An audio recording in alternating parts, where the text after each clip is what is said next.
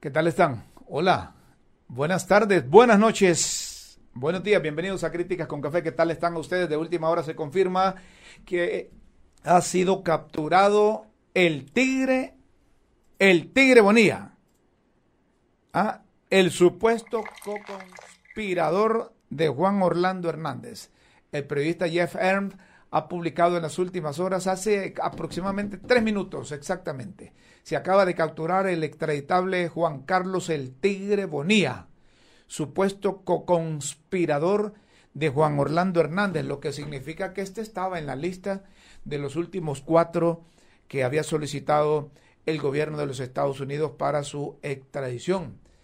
El Tigre Bonía no solo se vinculó con el narcotráfico, no solo obedecía órdenes de Juan Orlando Hernández, sino que tenía varios antecedentes ya cuando estuvo en la policía. Los mismos de la policía saben. Así que ya han capturado al primero de los últimos cuatro que, que pidió en extradición el gobierno de los Estados Unidos.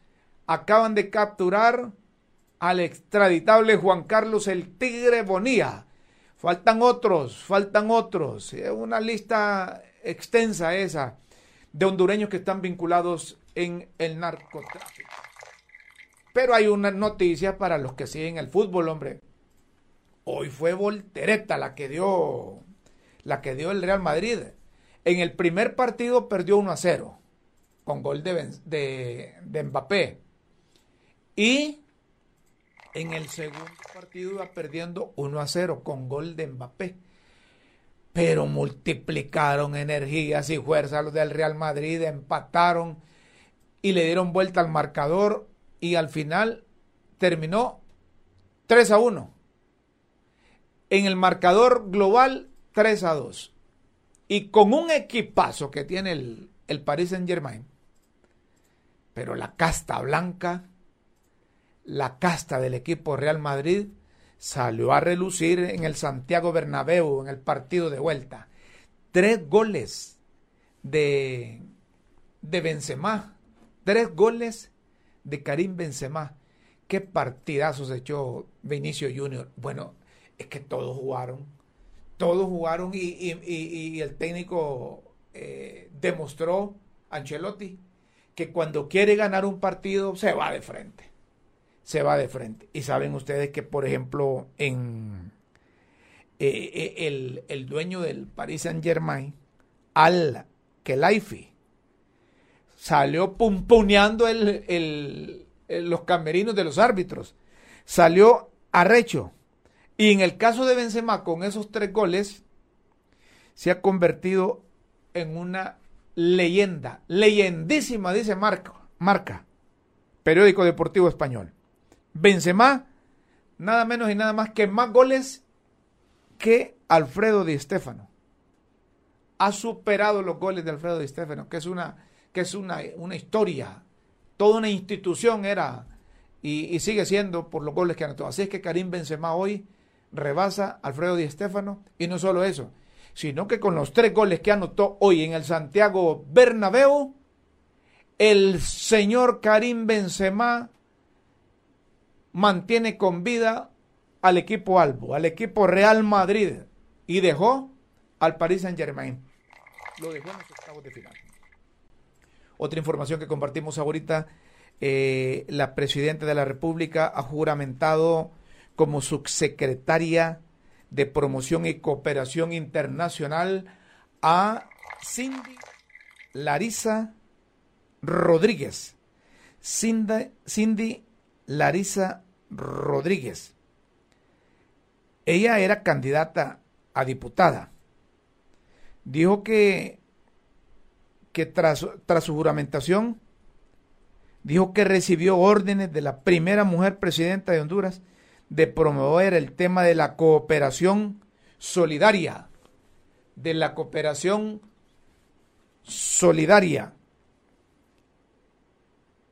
Y no solo eso, sino con rostro de mujer, con base en derechos humanos, enfocada en la reducción de la pobreza. Han juramentado a Cindy Larisa Rodríguez, está bien que lleguen más mujeres, hombre, que sigan llegando mujeres a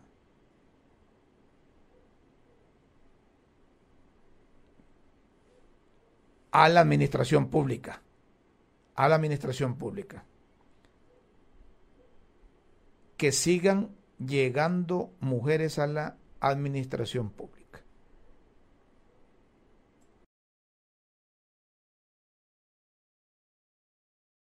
Están diciendo que, van a haber más mujeres que van a, a juramentar.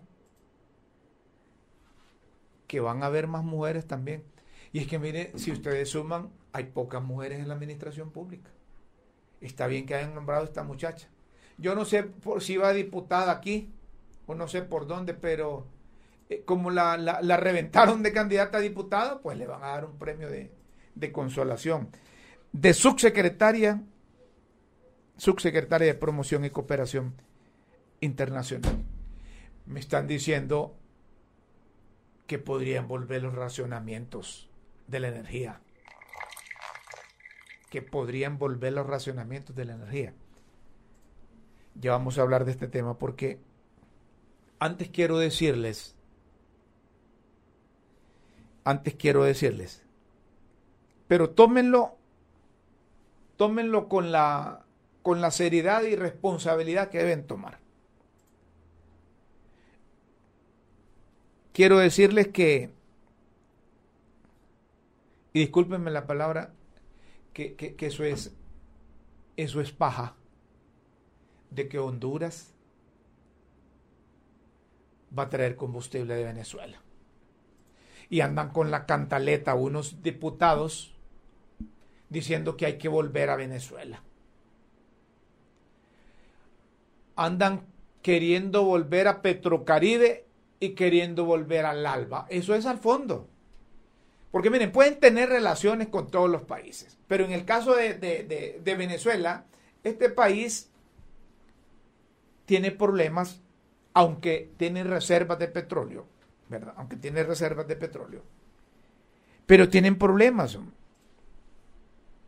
Tienen problemas. Miren, están, están produciendo poco, poco crudo. Apenas les alcanza a los venezolanos para pagar lo que ya le deben a China y Rusia. Los refinados diésel y gasolina, ¿saben ustedes a quién se lo compran? Venezuela, teniendo reservas de combustible, se lo compran a Irán. Entonces, ¿detrás de qué vamos nosotros con devolver a, con Venezuela? Es decir, la gente tiene que estar bien, tiene que abrir bien los ojos y el gobierno de la República debe pensar en función que aquí no somos papos, ¿verdad? Que volver a, Venezuela, como andan diciendo unos diputados, es sinónimo de querer, querer seguir con el brazo político del ALBA, de esa alternativa bolivariana, que también, discúlpeme, que también eso, eso es paja. Si Venezuela no tiene capacidad para producir su propio refinado, ¿cómo va a darnos beneficios a nosotros? ¿Cómo nos va a dar beneficios a nosotros? Venezuela no produce para su consumo y no tiene el equipo suficiente para refinar. Lo compran de Irán. Así es que si hay algunos, yo no sé si cabeza fría o cabeza caliente del gobierno de, de doña Xiomara Castro que andan promoviendo que volvamos a Venezuela, ahí están, estamos reventados, hombre. Estamos reventados por el hecho de que Venezuela, repito, no produce suficiente crudo. Y lo que está produciendo le sirve para pagar a China y Rusia. Y los diésel y gasolina lo traen de Irán. Y si buscan mercado con los Estados Unidos, Estados Unidos tiene una ventaja porque allá tienen equipos suficientes, maquinarias como para refinar. Esa es otra cosa. Pero con nosotros no, nosotros no tenemos nada aquí. No producen suficiente crudo y el refinado lo traen de Irán. Así es que cualquier cosa que se haga con Venezuela solo va a servir para tomarse fotografías, para publicitar que se volvió a Venezuela, que se volvió al Alba, que se volvió a Petrocaribe. Algo así como que el país, el país no puede hacer absolutamente nada con relación a los precios de los combustibles. No puede. Porque son factores externos. El gobierno de Doña Xiomara no puede hacer absolutamente nada. Dicen que le, bajaron 10 lempiras al, galón de gasolina o de, o de los derivados. Yo no sé si se lo bajaron, pero es lo mínimo que podían hacer. Pero ya cuando se trata de factores externos, ¿qué tiene que hacer, por ejemplo, el gobierno de, de Doña Xiomara Castro con la invasión de, de, Rusia a Ucrania, que es uno de los factores que ha obligado a que se disparen los precios de los carburantes? Así que no me vengan con cuentos de camino real. No es cierto que, Venezuela nos podría ayudar vía Petrocaribe con los combustibles. Eso solo sería para, para un impacto de fotografía, para un impacto que digamos los hondureños que el gobierno no está haciendo, no, no, está de brazos cruzados, que está buscando qué hacer, pero Venezuela no es alternativa. Quiero que quede bien claro esto porque, porque, porque aquí hay, hay eh, eh, eh, personas expertas en motivar. Ahí escuché a Russell Tomé, es que este Russell Tomé, además de que es ilegal en esa junta directiva, además de que es pando, además de que tiene unas cuentas pendientes con la justicia, es perro para enavajar a la gente. No debemos volver a Petrocaribe ni al Alba porque no hay condiciones de, ese país suramericano. A propósito y haciendo una relación, hemos invitado hoy al ingeniero Guillermo Peña Pante. ¿Qué tal estás? Memo, un placer saludarte. Rómulo, qué gustazo estar aquí con vos hoy de nuevo. Qué bueno, qué bueno que estemos aquí en, redes en Críticas con Café. Y te he invitado precisamente porque a mí me ha llamado la atención que en estos meses de crisis de agua, decimos en el sur los meses más secos, abril, marzo, abril y todavía una parte de mayo. Es cierto, tú que manejas esto, Guillermo, es cierto que volverá, volverán los racionamientos de energía en Honduras. Bueno, Rómulo, esto que está, lo que estaba anunciando es el tema que lo empezamos a ver de nueve medios. Lleva tres, cuatro años anunciado, no se está haciendo nada nuevo. Y quiero decir de entrada, no es ninguna, ningún ataque a ningún gobierno, ni anterior, ni actual, ni choque, ni nada, sino que ha sido una forma muy técnica y muy puntual que el operador del sistema ha venido anunciando las necesidades del sistema mismo energético. Y hoy lo que viene en este siguiente mes eh, y, y la ventana que ya está anunciada, que es de abril a agosto, eh, viene anunciado de antes y simplemente que se nos olvidó tal vez porque teníamos un, un, tal COVID que estuvo acá los últimos dos años, que bajó la demanda un rato, pero si te acordás, hace dos años estábamos con déficit también y el año anterior también en los veranos. Es decir, Guillermo, ahora estamos llegando con mayor. Es decir, Guillermo, que, es decir, Guillermo, que esto no lo para nadie, estos racionamientos. Pues sí, es que no lo paró nada también en los últimos cinco años. ¿Cuántos años tenemos de estar en las mismas condiciones? Pues yo diría que no hemos salido de nuevo desde después de tal vez 2005 o 2006, que habían déficits cortos y ahora lo que ha crecido eh, ya son déficits que están estimados en poder llegar hasta 400 megas en un día. Eh, para ponerlo un poquito en perspectiva, 400 megas de una demanda de 1700. Eh, o sea, es significante lo que puede, el choque que puede venir a la economía. Ya estábamos acostumbrados hasta los tiempos de COVID en, en que el norte se quedaba con, con cortes de energía en los veranos porque no se podía pasar por el sistema de transmisión pero en el día y en la noche pues menos porque es cuando salen toda la energía renovable de las solares que tampoco ya no existe y, y las limitaciones del sistema eh, hacen ese déficit pues ya lo teníamos lo que pasa de nuevo en, en, la temporada de la pandemia cayó la demanda porque mucha gente estaba eh, trabajando en casa, se apagaban negocios, se apagaron restaurantes, se apagaron muchas de esas cosas, entonces la demanda bajó, pero nosotros ya en el último, ya en el año pasado se volvió a ver en, picos arriba de los 1.700 megas. A ver, eh, por ejemplo, el déficit de generación que se tiene previsto para este año. Aquí tenemos una, aquí tenemos, por ejemplo, tal vez nos ayudas. Ahí tenemos el déficit de potencia esperado para el año 2022. Y se aparece ahí eh, demanda, base, hidrología promedio, con compras en el MOR. E, esto, ¿Este MOR qué es? El mercado de oportunidad regional, eso es lo que se compra en el mercado centroamericano. Uno, aquí tenés dos bloques y, eso, y, eso, y ese calendario o esa, ese gráfico es un gráfico del año completo.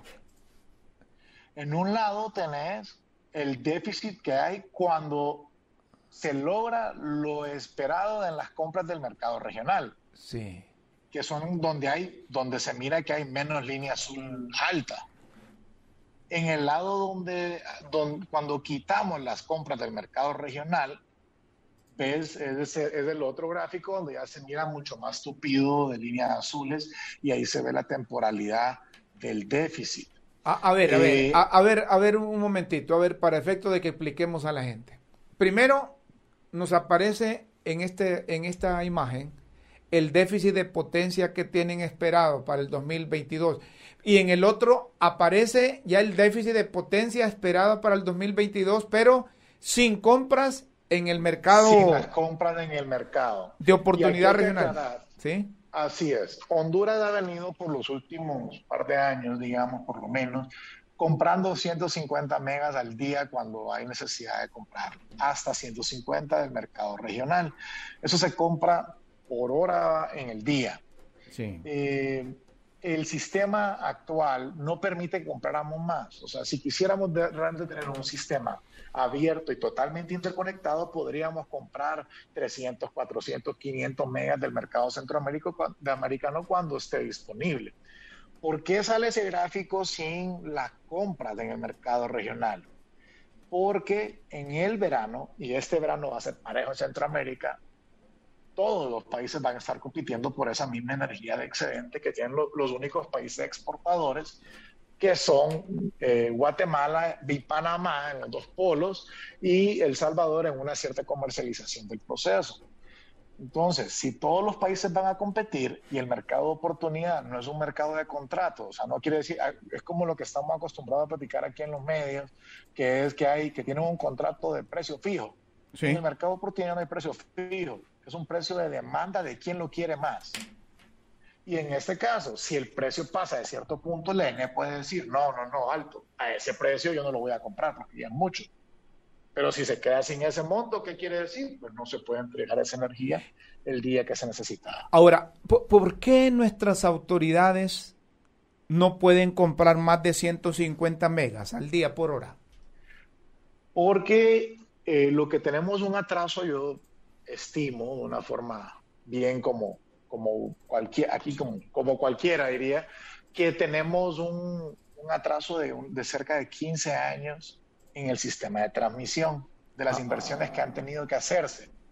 Entonces, es como que quisieras pasar, eh, meter, meter un río grande, un tubo de de dos pulgadas y decir ahí voy a meter todo el agua. No se puede, no, le pueden meter más de la capacidad del sistema. Tenemos un atraso de 15 años. Prácticamente, entre todos. En el sistema de transmisión. de, de nada nos serviría, de nada nos serviría entrar en el mercado de oportunidades, licitar, comprar, si no tenemos cómo. No, es que de nada sirve eh, y, mucha gente se, enfoca en el problema de generación y en las licitaciones y en las dudas y en que quién genera y que el choque y entonces desconfiamos de los que venden energía. Pero y de, hoy hay puntos en el país en el que puede llegar una planta grandísima, digamos de la inversión más noble del mundo, limpia, eh, que, venga avalada por el Papa y que venga avalada por el Dalai Lama y que no hay duda en ningún proceso de cómo se hizo, pero no va a poder conectarse si la red no lo, no lo permite porque no tiene capacidad de meter la energía. No solo es de generar, es de moverla, porque la energía a la hora de la hora, la electricidad se mueve por, por las líneas. Es decir, que vamos a... Es decir, Guillermo, que vamos a tener racionamientos no por falta de energía, sino por falta de estructura. Es de ambas. En el verano no hay menos, hay menos viento, en el verano hay menos agua, en el verano hay que limitar la capacidad de las hidroeléctricas, no solamente de las que son de paso, como son muchísimas hidroeléctricas de paso, que cuando baja el río pues no tienen balsa, no puede producir o produce poco, y las de embalse tienen que limitarse en su capacidad. O sea, uno no puede echar el, cajón a andar al 100% cuando no se está rellenando de agua, porque simplemente va a quedar vacío y de repente no sale peor la cosa, porque el cajón, además de eso, es un estabilizador del sistema. Entonces, son, son dos cosas es tu problema de generación.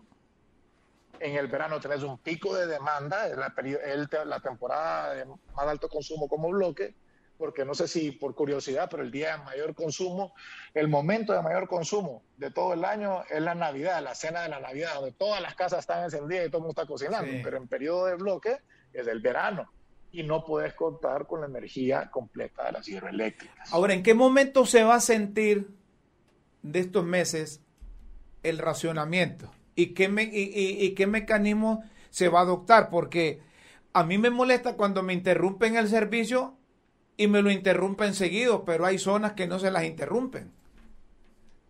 Bueno, ahí ya... Eh, Depende de la... Eso, eso, ya es un tema del, de la empresa distribuidora. ¿Sí? Eh, creo, que, creo que es importante, y la empresa distribuidora, para decirlo, es ENE Distribución, porque son tres secciones del ENE.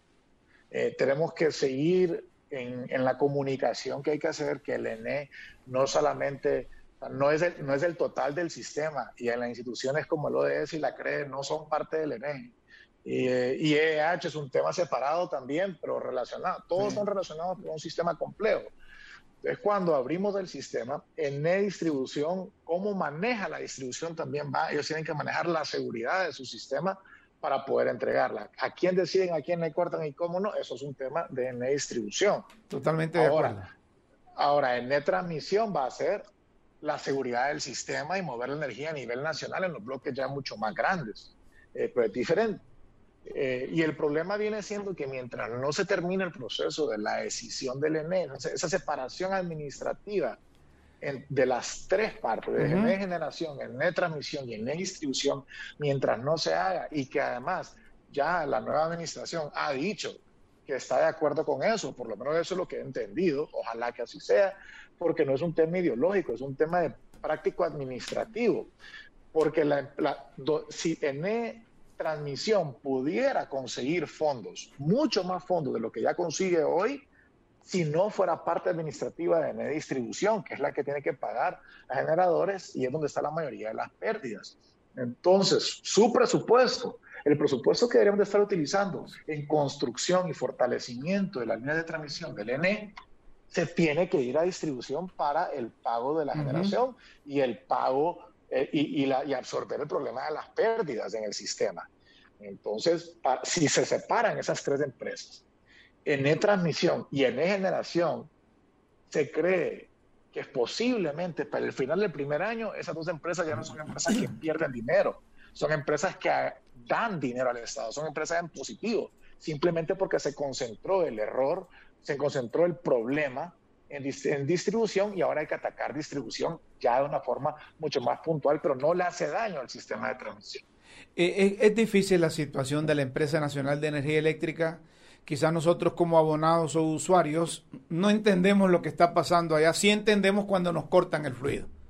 Y nos preocupa que nos corten eh, eh, en tiempos que más se necesitan, porque las enormes temperaturas que están haciendo hoy en día, temperaturas altas, ya tú decías poca agua, ya se empiezan a ver incendios, y si no estamos eh, bien interconectados, en el mercado de oportunidades o no tenemos, no, no hemos podido licitar y comprar oportunamente para garantizar cuando se necesite y no tenemos la estructura suficiente para canalizar esa energía si la tuviéramos si la tuviéramos licitada o comprada, eso significa que el abonado se, no le queda más que no le queda más que cruzar la, que, que, hacer elevar oraciones al perfectísimo del universo.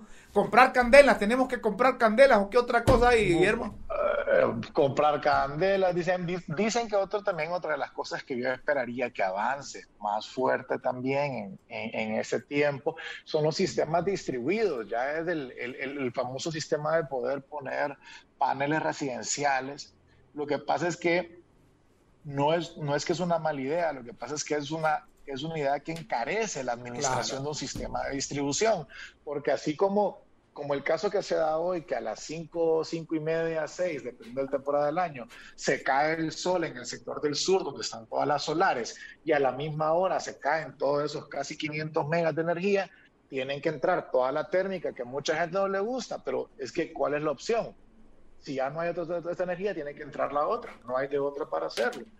En el sistema, cuando empecemos a llenar los techos de las casas de paneles que pueden hacer la medición, la medición dual, que lo que yo no uso lo vendo al sistema, eso encarece la administración también de manejar la red. Necesitan más equipos, mejores equipos de medición, necesitan más tecnología en el sistema y entonces le estás pidiendo, le estás metiendo más estrés a una empresa de distribución de energía que ya tiene unos problemas graves y es el problema focal financiero del país. Tú nos has dicho la incisión de la Empresa Nacional de Energía Eléctrica, la generación, la distribución y, la, y la transmisión. Pero, por mientras, ¿qué se puede hacer para que no tengamos racionamientos? Yo, yo empezaría diciendo la claridad es que es muy difícil que no exista racionamiento en este verano. Eh, se le dice déficit por no decirle racionamiento, pero creo que la palabra correcta ante la gente debería decir racionamiento. Correcto. Cómo se escoge quién se apaga, quién no se apaga, es otra cosa. Pero que no exista es casi, diría que está fuera del panorama. Eh, lo que sí se puede hacer es que si no, se, si no se, si se politiza el tema de algo que sabemos que va a pasar, solamente va a complicar más el siguiente verano. Entonces vamos a estar teniendo la práctica que tenemos hoy si no creamos confianza en el sistema, si no seguimos implementando la ley de la industria eléctrica, si hay cosas que hay que mejorar, fortalecer, crear, hacer más técnicas, traer mejor personal, pues hagámoslo. Lo que, tú me estás, lo... que tú me estás diciendo, Guillermo, es que entonces no descartemos que dentro de un par de días aparezcan los de la ENE, aparezcan los del gobierno diciendo, miren, la administración anterior dejó un desastre en la ENE, no pagaron esto, no pagaron lo otro, por eso son los racionamientos. Así, así tenemos que verlo. Eh, es, yo espero que no se haga eso, porque hasta donde yo sé, desde antes de que el presidente Zelaya en su administración, en 2006-2009, ya teníamos problemas de energía. Entonces, si hubo problemas en los últimos 12 años, que lo ha habido, también lo ha habido antes. El problema es que en Honduras no se implementó la reforma del sector eléctrico hace más de 20 años, que fue cuando lo hicieron Guatemala y El Salvador. Sí. O sea, ese es el problema. Llevamos más de 20 años en la misma plática, solo que a veces, a veces cambia quiénes son los actores, a veces cambia la bandera de control de la administración y a veces cambia la forma de buscar solucionarlo. Pero el problema es que nunca hemos salido del problema. Antes era que había poco, pocos usuarios, poca gente que estaba... Eh, antes la INE no ocupaba comisiones de intervención interventoras, no ocupaban eh, separar la, empresa funcionaba, funcionaba bien y yo no recuerdo que habían racionamientos. Bueno, también, también eh, bueno, el 94, Rómulo, 94 es cuando todo el país se apagó, ¿verdad? 94, 95, en ese periodo. Eh, cuando, pero decimos, ¿por qué no había interventoras? Eso ya es un tema administrativo completamente del Ejecutivo en cómo tomar esa decisión. Pero sí es cierto que la última vez, eh, o sea, que cuando había esos problemas en los noventas, la demanda probablemente era la mitad de lo que es hoy. Sí. Bueno, vamos resumiendo entonces para que vayamos concluyendo, don Guillermo Peña Panten. En buen lenguaje, el usuario común y corriente, o los usuarios en general de la Empresa Nacional de Energía Eléctrica, tenemos que ver cómo nos preparamos para no soportar tanto esos racionamientos, ¿verdad? Porque eso no lo para nadie. Eh, sí, también no es que el racionamiento va a ser necesariamente que se va a pagar el país de 6 a 9 de la noche todos los días en ese periodo, sino que o sea, va haciéndose de acuerdo a las necesidades del sistema en su momento. Eh, como lo hemos hecho otras veces, pues siempre enojados, ¿verdad? Siempre molesto cuando nos cortan algo que decimos que, estamos, que vamos a pagar o que, que esperamos que se nos, que se nos entregue un servicio. Eh, creo que lo importante, yo diría que el mensaje general es que, hay, que, que debemos ir construyendo y seguir construyendo el mensaje de confianza, de transparencia y de apertura y de creer en los datos y no creer en los mitos. Porque si nosotros como usuarios comunes y corrientes siempre decimos, es que no confío, es que solo es robo, es que ahí solo favorecen a uno y se usan todos los mitos de siempre. La política, eh, hay un, hay un dicho en la política que dice, el, el político no dice algo que el público no quiere escuchar. Entonces, si el público está pidiendo algo y usa esos mitos, el político lo absorbe, no importa su partido, y va a decir, me cuelgo de esto para mi beneficio político. Eso es una, es cualquier gobierno en el mundo lo hace. Entonces nosotros como usuarios tenemos que también ser inteligentes y decir, queremos una solución rápida en la que siento yo que están golpeando a alguien o que le están haciendo daño a alguien en el que me han pintado como el malo o quiero una solución permanente al problema. Y yo creo que lo que todos queremos es nunca más tener apagones. Queremos siempre tener energía confiable y queremos además tener siempre energía al mejor precio posible. Esas son las metas como yo como usuario, yo como parte de los consumidores calificados, son las tres cosas que queremos. Y eso es lo que tenemos que buscar como usuarios, a que eso sea lo que predomina en la discusión, cómo logramos esas tres metas principales. Perfecto. Gracias, Guillermo. Gracias por estar con nosotros. Un fuerte abrazo. Ojalá que cuando juegue el Ojalá que cuando juegue el Platense no te interrumpan la energía eléctrica. ¿eh? No, y que siga siendo en primera también. que siga en primera, sí. Eso es bueno. Gracias, un fuerte abrazo. Que estés bien. Hasta la próxima. Igual, don Guillermo Pantin, un economista, lo hemos tenido aquí hablando sobre este problema del aire. A comprar candela, señores. Eh, ¿Qué otra cosa? Ah, ¿o será que es que van a volver las antorchas para iluminarse? Candiles, las antorchas, las candelas, porque van a haber racionamiento. Y no es porque, como ya dijo don Guillermo, no es porque quieren, sino porque no nos hemos preparado en el mercado de oportunidades regionales.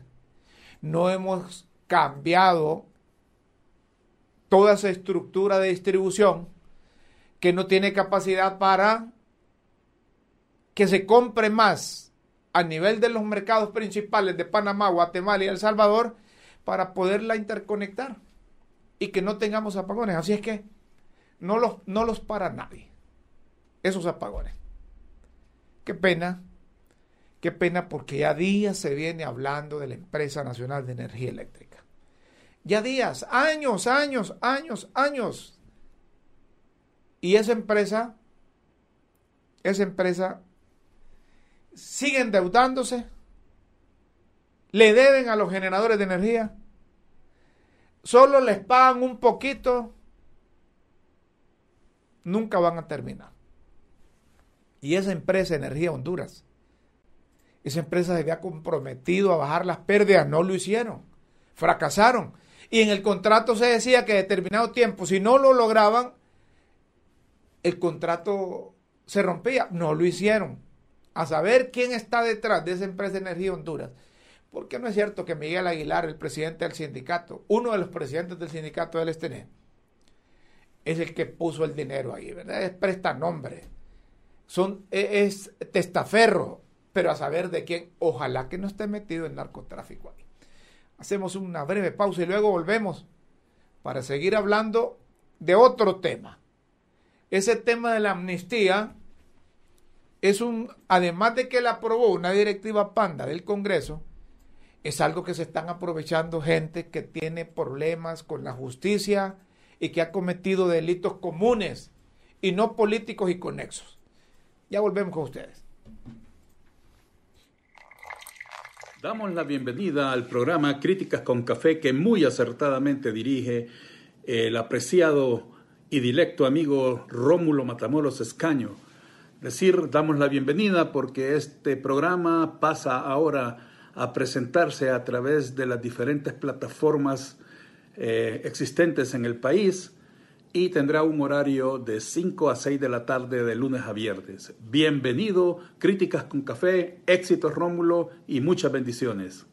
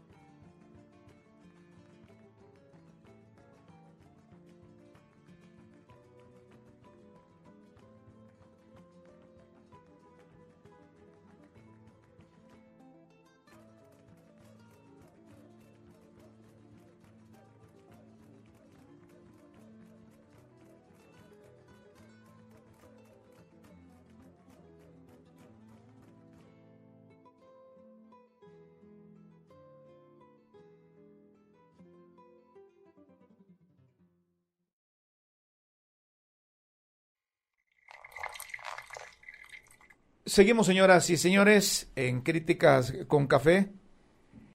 Eh, estamos tratando de comunicarnos con, con don Jorge, Jorge Herrera. Él es del claustro de profesores de Ciencias Jurídicas de la Universidad Nacional Autónoma. ¿Por qué nos queremos conectar con él? Porque miren, están haciendo... Yo no sé... Bueno, aquí son los jueces. Aquí no hay que responsabilizar a otros, son los jueces. Les mandaron un decreto de amnistía que aprobó el Congreso y lo aprobaron así a matacaballo haciendo lo que ellos objetaban antes de la administración pasada, del Congreso pasado. Ese decreto de amnistía llevaba dedicatoria. Llevaba dedicatoria. Muchos lograron su libertad. Han trascendido unos que son, son casos, eh, si se lo puede considerar que son emblemáticos porque son conocidos, ¿verdad? De personas que que cometieron delitos o que fueron perseguidos políticamente, llamémoslo así pues. Miren ustedes que ese decreto de amnistía quien debe aplicarlo es el juez. Y yo de juez, oigan lo que les voy a decir. Yo de juez le digo a un abogado, mire, disculpe, para empezar, este decreto de amnistía lo aprobó el Congreso, pero de una junta directiva que no es legal, porque no se cumplió el procedimiento del reglamento interior del Congreso Nacional. Por lo tanto, yo no lo puedo aplicar porque yo no puedo obedecer eso. Un abogado, un, un, magistrado o un, un juez. Pero como aquí los jueces se sienten también pandos, igual a los miembros de la Corte Suprema de Justicia, entonces eh, le dan viento a esas cosas hay una cosa del, del, decreto de amnistía. Fíjense que Enrique Flores Lanza tiene más... Eh, es, igual al nivel ya de Rafael Leonardo Caída. Le dictaron sobreseimiento definitivo de 11 delitos. Tiene la quinta carta de libertad. Calleja obtuvo 8 o 9. Ya está, ya murió Rafael Leonardo Callejas. Tuvo 13, tres años muy buenos en su gobierno. El último, con el fondo petrolero, se vino abajo. Fue un desorden. ¿verdad? Y estaba implicado en corrupción y lo llevaron también allá para los Estados Unidos. Allá, murió. Rafael Leonardo Callejas puso en moda eso de las cartas de libertad y ahora lo está aprovechando Enrique Flores Lanza. Enrique Flores Lanza fue secretario de la presidencia de la República en el gobierno de don Manuel Zelaya Rosales. Y ellos andaban promoviendo la cuarta urna en aquel entonces. Y, y sacaron dinero del Banco Central, incluso en carretillas. En carretillas. Y eso era un delito. Pero como los políticos, los jueces, hasta los mismos diputados, buscan la forma cómo hacerlo, entonces dice, si robó dinero al Banco Central, ¿verdad? Don Enrique Flores Lanza, porque lo vieron con una carretilla, y otros también. Pero ese dinero, dice, como era para la cuarta urna, entonces es político. Miren ustedes, miren ustedes. Y está con nosotros el abogado Jorge Herrera, eh, del claustro de profesores de ciencias jurídicas de la Universidad Nacional Autónoma de Honduras y me estaban contando también. Eh, es paisano, ¿va? Es de allá del sur. Soy de Apacilagua. Eh, eh, es, del sur, de, Herrera, de, de, Orocuina, ¿o de dónde? Fíjense, que los Herreras son de del lado de, de, Liure, se fueron se vinieron para Orocuina y se fueron para Y algunos se Ahora ya estamos... ya, están ya está radicado aquí igual que yo, ¿sí? Ya tiene, ya tiene sus 20 años de estar aquí. Paisano Brasil tengo ya 20, 26 años. Le, gano por unos años sí, 26, más. 26 años. Le gano por unos años más, yo tengo más de 30 y pico ahí. Oiga, mi abogado, lo he invitado precisamente porque estuve leyendo el documento firmado por el claustro de profesores de la universidad, específicamente de la de, de claustro de ciencias jurídicas. Y, y nosotros coincidimos con lo que ustedes han hecho, pero ¿sirve este documento hoy en día? ¿Sirve para, para, para qué serviría? ¿Solo para la opinión de, de los profesionales del derecho del alma mater o, o, se les puede dar vuelta? Porque mire, ya muchos que habían cometido delitos comunes lograron su libertad y usted más que yo sabe que la ley no tiene carácter retroactiva, solo en, en materia penal y que beneficia al delincuente. Es decir, que aquel que ya logró su libertad, no es cierto que si reforman o derogan eso, e, e, esa amnistía, van a volverlo a meter preso. ¿Es correcta esa interpretación? Sí, es correcta su interpretación. Eh, mire, eh, quizá es un, poco de pena y de vergüenza lo que está sucediendo en Honduras porque eh, no discutimos que efectivamente es viable una amnistía política. Correcto. Lo que pasa es que ya había un convenio eh, con anterioridad donde podían ampararse los que participaron en el golpe de Estado en esa, en esa en, en, ese en ese convenio para poder evitar cualquier judicialización de algunos funcionarios que participaron en ese proceso. La, los decretos de amnistía tienen una característica y es que generalmente tienen a favorecer a los golpistas, no a los golpeados. Primera característica esencial, ¿verdad? Luego, eh, este A ver, a ver, a ver, perdón. ¿A los golpeados o a los golpistas favorece ese decreto? No, originalmente los decretos cuando se emiten con un razonamiento eh, crítico, real y objetivo, generalmente favorece a los golpistas como norma general porque son los que transgreden la ley cuando cometen estos actos que van en contra de la normativa nacional.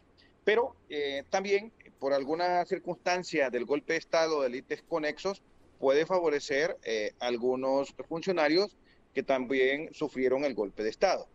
En este caso en particular, el decreto tiene eh, algunos elementos que trascienden mucho más allá de la normalidad. Y es que dieron eh, amnistía política para eh, delitos comunes, en donde no tienen absolutamente nada que ver con el golpe de Estado porque se cometieron con anterioridad y tienen más que ver de forma directa con delitos de malversación de caudales públicos y con abuso de autoridad. Hoy que han aprobado o que están eh, bajo este mecanismo queriendo eh, hacer una reforma, este no es más eh, que un engaño que le están haciendo al pueblo.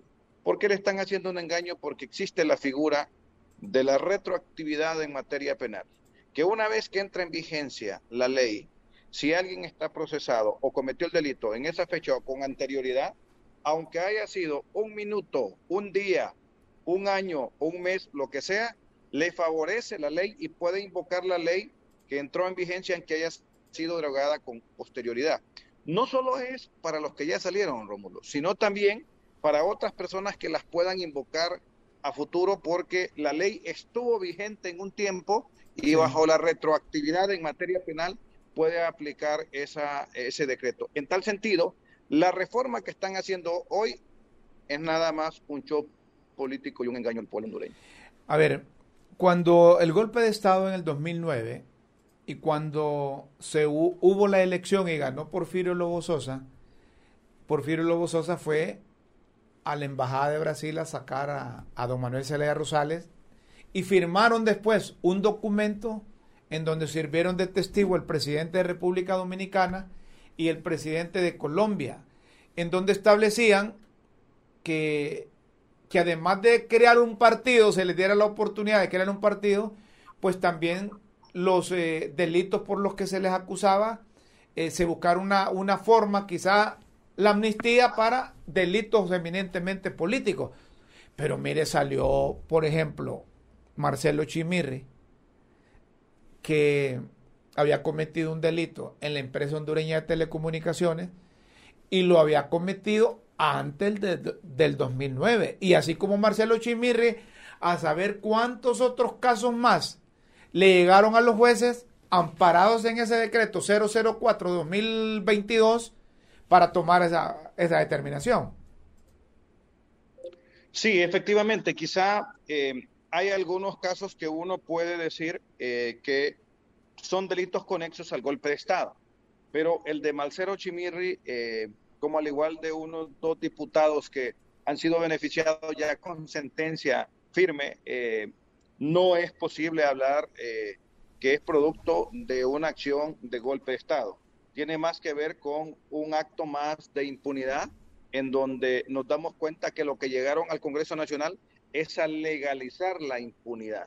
Es preocupante eh, lo que está sucediendo hoy en día. Usted me está diciendo de Casaña y de Russell Tomé. Sí, sí. ¿Por qué, ¿Por qué le digo que es preocupante? Porque si están haciendo la reforma, es porque efectivamente se dieron cuenta que se equivocaron. Pero no basta con decir que se equivocaron, porque eh, ya surtió el efecto deseado. Entonces lo que están pretendiendo ahora es engañar al pueblo.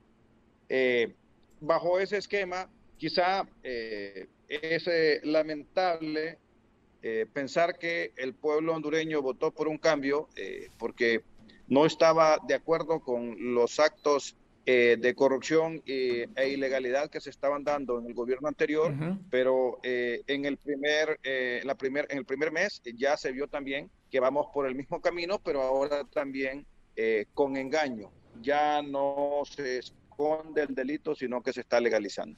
Esto es preocupante y uno a veces se pregunta como periodista, ¿por qué antes de aprobar una iniciativa de esa naturaleza no se analiza, interpreta y se discute, se socializa con todas aquellas partes que tienen que ver? Por ejemplo, yo de presidente del Congreso, antes de aprobar un decreto de amnistía, yo escucharía la opinión de los versados, opinión del claustro de profesores de ciencias jurídicas de la Universidad Nacional Autónoma de Honduras, opinión incluso de la misma Corte Suprema de Justicia. ¿Por qué correr?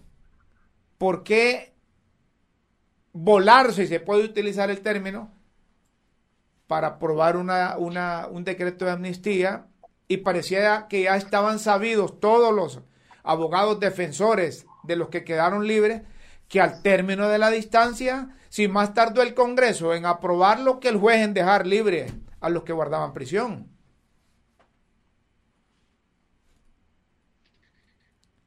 yo, yo creo que no hay error, eh, ni, ni tampoco se trata de, desconocimiento. Se trata de, un interés y una intención perfecta para favorecer a ciertas personas. Eh, Iba con dedicatoria. No, no se trata que el claustro tenía que tenemos problemas tenemos problemas para poder eh, formar abogado Herrera tenemos problemas en la comunicación ahí bien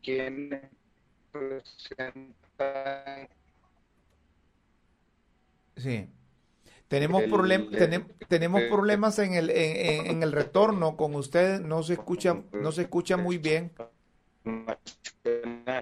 Y cuando son los algunos asuntos. Déjeme entonces entrar por, por otro lado. Sí, eh, eh, a ver, vamos, vamos, a darle un tiempito porque parece que hay problemas ahí para que finalicemos la comunicación. Vamos a ver, estamos en comunicación con el abogado Jorge Herrera. Él es eh, presidente del claustro de profesores de ciencias jurídicas de la Universidad Nacional Autónoma de Honduras. Y, le tengo pendiente una pregunta. Y es la que hacía al aire. No sé si ahora sí me, está, escuchando. ¿Está bien ahí, abogado? ¿Está mejor ahí? No, no, no, no lo, no, lo escucho. ahora sí, ahora sí está bien. Mire, quiero formularle una pregunta.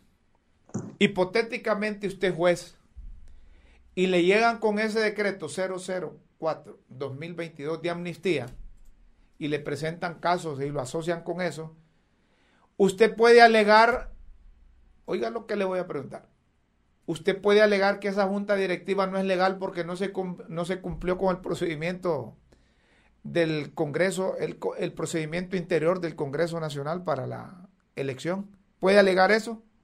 No, no, no, no lo puede alegar eh, porque para eso tiene que presentarse eh, o una nulidad de la elección ante el juzgado de lo contencioso administrativo eh, para que anule ese acto administrativo de nombramiento de eh, las autoridades del Congreso Nacional. Y un juez en materia penal no está facultado para hacer ese tipo de, de, emitir ese tipo de resoluciones. En tal sentido, le toca nada más a, privar, aplicar la norma al caso concreto. Recuerde que los funcionarios públicos son depositarios de la ley, todas sus acciones están enmarcadas en la ley. Eh, y mientras la ley esté vigente, está obligado a aplicarla. Si no, será objeto de denuncias y de responsabilidad en materia laboral y hasta deducción de, responsabilidad en materia penal. Obviamente, un juez, bajo su criterio, puede establecer eh, algún argumento que no le aplica el decreto de amnistía porque no se dio producto del golpe de Estado. Sin duda alguna, eh, la contraparte tiene derecho a recurrir, pero ya es por otra vía Rómulo que puede alegarlo, no porque no se aprobó con, la legitimación que manda la ley el Congreso Nacional, porque no fue electa esa Junta Directiva conforme al principio de legalidad. Tenemos que prepararnos entonces para más decretos, eh, quizás no, no, no de amnistía, sino que otros decretos que no se cumplan los procedimientos establecidos y que los jueces también, porque si usted es juez y le llevan un decreto de amnistía y sabe que no aplica y lo deja en libertad, está cometiendo también una irregularidad. Mire, yo, yo eh, anhelo que ya no vuelvan a existir más decretos de esta naturaleza y porque el pueblo hondureño de verdad, Rómulo, eh, está sufriendo la pena de hace muchos años de eh, los actos de corrupción y cómo los funcionarios públicos se están burlando de nosotros. Y creo que eh, vale la pena también eh, empezar a protestar este trabajo que está haciendo usted, discutiendo este decreto de amnistía, es un trabajo de incidencia, en donde los funcionarios públicos deben darse cuenta que el pueblo hondureño está reaccionando y que está denunciando este tipo de actos. Luego hay un ejemplo que dio el pueblo hondureño en las elecciones anteriores. Y es evidente que dentro de cuatro años nos vamos a volver a sentar y vamos a volver a ir a ejercer el sufragio y también vamos a elegir las autoridades con la misma responsabilidad que lo hicimos en noviembre del año anterior. En tal sentido, eh, yo creo que eh, se trata nada más de buscar el mecanismo de protesta haciendo incidencia de los diferentes espacios donde nos encontremos. Perfecto. Me dicen que está aspirando a ser eh, presidente del Colegio de Abogados, ¿es cierto? Sí, fíjese que sí, justamente por eso que usted está diciendo y por lo que se está dando eh, en el sistema eh, jurídico hondureño. Yo vengo de la Academia Rómulo, yo soy docente de la Facultad de Ciencias Jurídicas de la Universidad Nacional Autónoma de Honduras y también soy presidente. Y desde ahí emitimos esos pronunciamientos en pro del Estado de Derecho para poder ilustrar un poco a la sociedad hondureña de, la realidad que se está viviendo en el país. Hemos visto cómo el Colegio de Abogados se ha convertido en una casa de los partidos políticos. Se ha olvidado la responsabilidad gremial que tiene nuestro colegio y hemos decidido participar para dignificar la profesión, consecuentemente el Colegio de Abogados.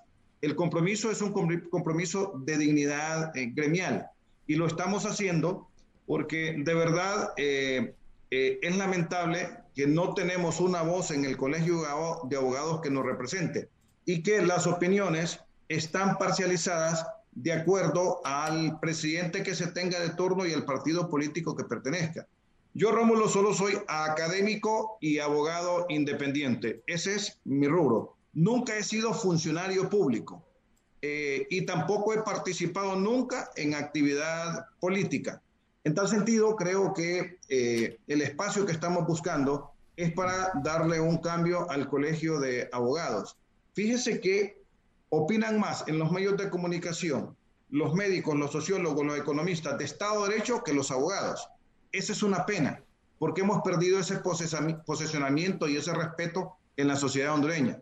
Y es la razón por la cual yo estoy participando. Sin duda alguna, también hay beneficios de forma directa para los agremiados. Ah, ahora, eh, ¿por qué, por, qué, ¿por qué movimiento está participando? Por el, por el Frente Patria y Justicia. Patria y, Justicia. El movimiento sí, se llama Dignidad Gremial. Pero, pero Patria Justicia es relacionado con el Partido Liberal o con el Partido... No, Partido, Nacional, Con el Partido Nacional. pero, pero mire, Rómulo, esa es la campaña que se está dando ahorita. Yo no soy nacionalista. Eh, y lo que hay es un grupo de abogados gremialistas. Y cuando nosotros participamos en este esquema, eh, ya rápido es, nos vinculan con eh, como que estamos representando un partido político. Pero en esta ocasión no soy nacionalista y mi interés es eminentemente gremialista. Si llevara una bandera política, Rómulo no participo, ni en lo más mínimo participo. Hemos logrado posesionarnos en la sociedad desde la Facultad de Ciencias Jurídicas y queremos hacerlo desde el Colegio de Abogados. Pero esto es, es eh, ¿Esto es internamente o ya la general del colegio? Ya son las generales, el día sábado son las elecciones ah, generales. Mire usted. Bueno, le deseamos suerte y ojalá que gane, hombre. Muchísimas gracias, oye, de verdad. Estamos comprometidos con el gremio, queremos dar beneficios como un seguro médico hospitalario gratuito y también capacitaciones a nivel nacional, así como también representar a los abogados en eh, las diferentes instituciones públicas o privadas y donde corresponda, donde hay violación de derechos de abogados. Perfecto, muchas gracias por aceptar esta comunicación de Críticas con Café. Un fuerte abrazo y éxitos. Gracias igual, un gusto a usted. Igual. Don Jorge Herrera, claustro de profesores de la Universidad Nacional Autónoma de Honduras y candidato a la presidencia del Colegio de Abogados. Patria y Justicia, todos lo asocian con, con el Partido Nacional, pero él dice que no es nacionalista. Y es que ahora los nacionalistas se, esconden. Son pocos los nacionalistas que están sacando el, eh, eh, levantando la frente. Es que esa contundente victoria de la presidenta Xiomara Castro los dejó tataretos y con la captura del expresidente Juan Orlando Hernández los dejó en la lona. Aquí me están diciendo que miremos cómo están eh, eh, los, los, muchachos están preguntando ahí cómo está la conexión en Facebook, eh, están por YouTube, por dónde están, producción, a ver si, si me dicen, a ver, para que saludemos ahí antes de terminar el programa. ponemos ahí, perfecto, a ver quiénes están conectados. Hay gente que nos sigue permanentemente. Y siga además por la tribuna el podcast, para que ahí lo pueda escuchar. me estaban contando que, que, tiene muchas visitas. No, no podemos eh, conectarnos ya, dicen, con de Facebook. Perfecto. Bueno, entonces vamos a tener que irnos. Llegamos a las 6 de la tarde, de 5 a 6 de la tarde, de lunes a viernes. Escuche críticas con café a través de las redes sociales. Mañana los esperamos. Nos vamos. Nos vamos con esta, esta música que llega al corazón, que llega al alma, que invita a la tranquilidad y la serenidad. Hasta mañana. Buenas tardes, buenas noches y buenos días.